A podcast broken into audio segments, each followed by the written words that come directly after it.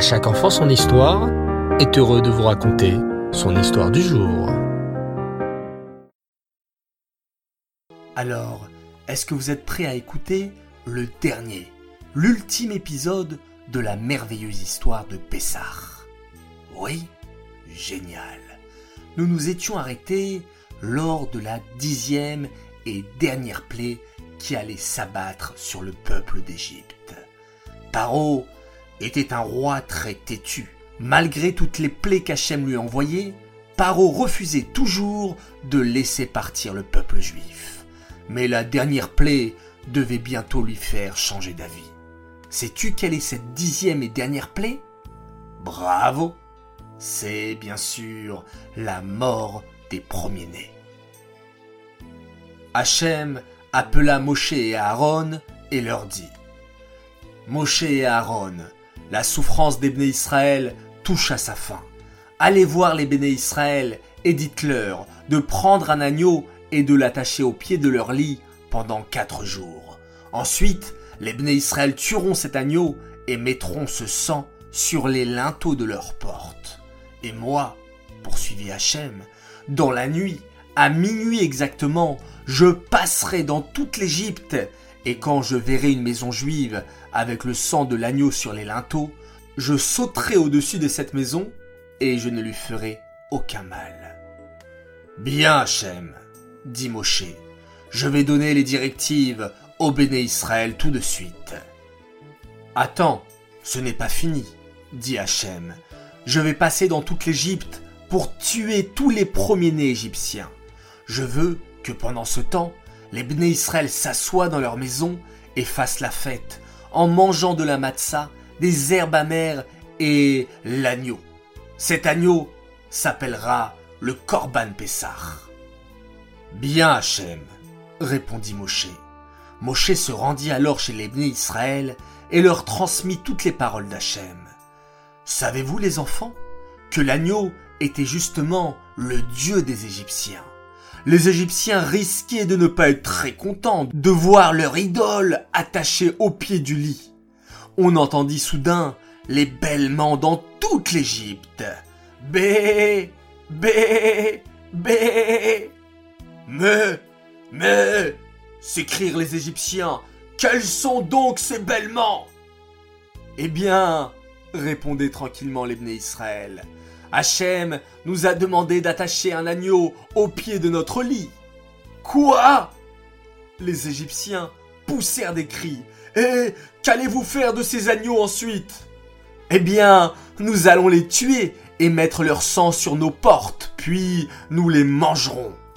Imaginez les enfants, la tête des Égyptiens. Les Bné Israël n'avaient même pas peur de prendre leur idole pour la tuer et la sacrifier. Et chaque fois qu'un Égyptien voulait faire du mal à un Juif, Hachem faisait un grand miracle et le rendait immobile. La nuit tomba, et à minuit exactement, on entendit des hurlements dans toute l'Égypte, des cris comme on n'en avait jamais entendu. Et oui, la plaie de la mort des premiers-nés avait commencé. Hachem passait dans toutes les maisons égyptiennes pour tuer tous les premiers-nés. Paro lui-même, qui était un avait terriblement peur. Oh, je ne veux pas mourir! Je ne veux pas mourir! s'exclama Paro. Vite! Il faut absolument que je trouve Moshe et Aaron!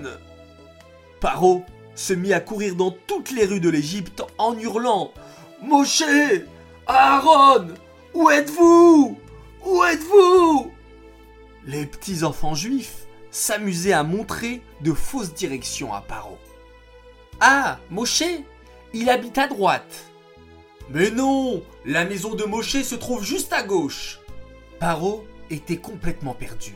Finalement, il réussit à trouver la maison de Moshe. Ah, ah, Moshe, ouvre-moi Moshe, qui n'avait pas reçu l'autorisation d'ouvrir la porte, répondit à Paro. Hachem nous a ordonné de rester enfermés durant la plaie. Que veux-tu, Paro? Je, vous laisse partir. Tous les béné Israël, quittez l'Égypte. Je vous libère. Mais Que t'arrive-t-il, Paro? interrogea Moshe. Ce n'est pas toi qui ne voulais pas nous faire sortir d'Égypte? Oui, en effet, mais je suis un premier-né, hurla Paro. Et j'ai trop peur de mourir dans cette plaie. Par pitié, partez, partez d'ici. Nous partirons quand Hachem nous l'aura ordonné, déclara Moshe d'une voix ferme. De plus, Hachem nous a dit de partir en prenant avec nous toutes les richesses de l'Égypte.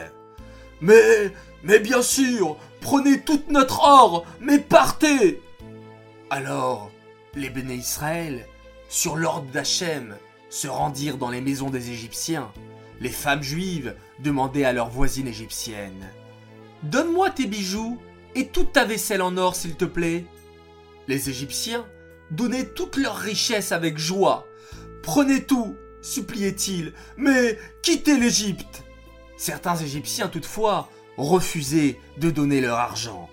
Euh, désolé, nous sommes très très pauvres, mais nous n'avons rien à vous donner, disait-il aux Juifs. Ah bon? répondaient les Juifs. Et pourtant, il me semble qu'il y a plusieurs diamants dans votre armoire à gauche. Et dans votre grenier, je sais que vous cachez beaucoup de vaisselle en or. Que? Quoi? Mais ces Juifs sont des sorciers? bégayaient les Égyptiens épouvantés. Comment savent-ils où nous avons caché nos trésors les plus secrets? Et vous les enfants, vous avez deviné?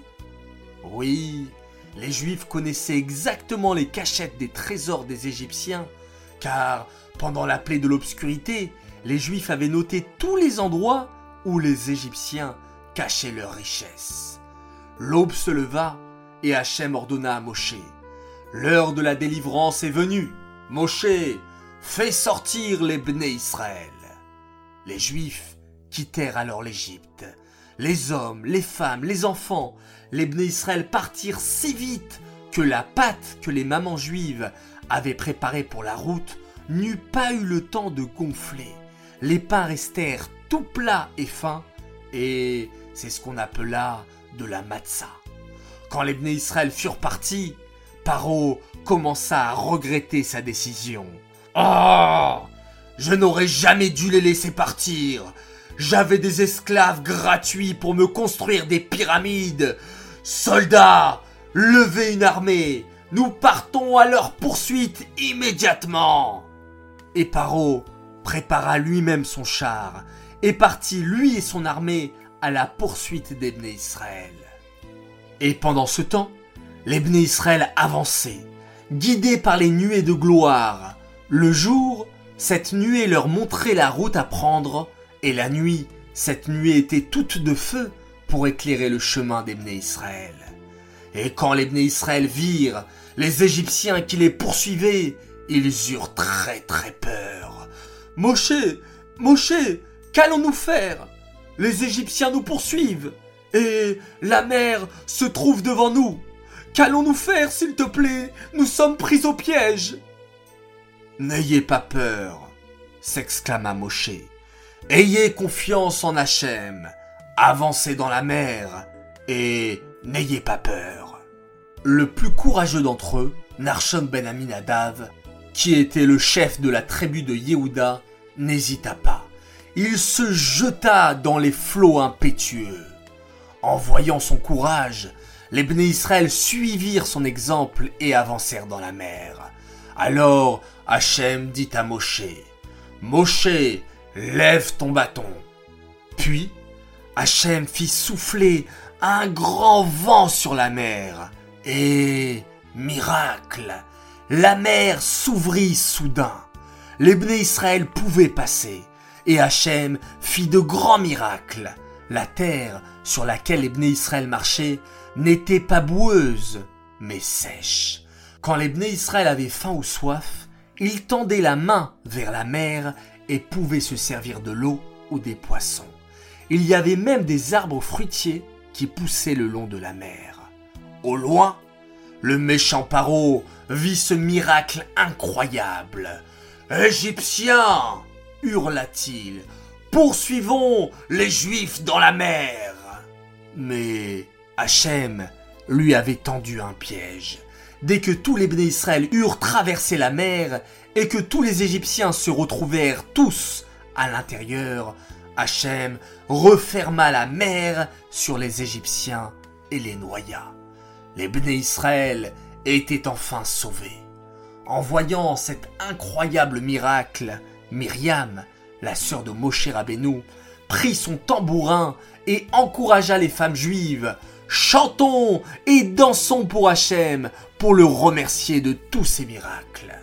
Et nous aussi les enfants, quand le Mashiach viendra et nous délivrera de cet exil, nous chanterons et danserons comme l'ont fait les Bnei Israël pour remercier Hachem. Amen très prochainement.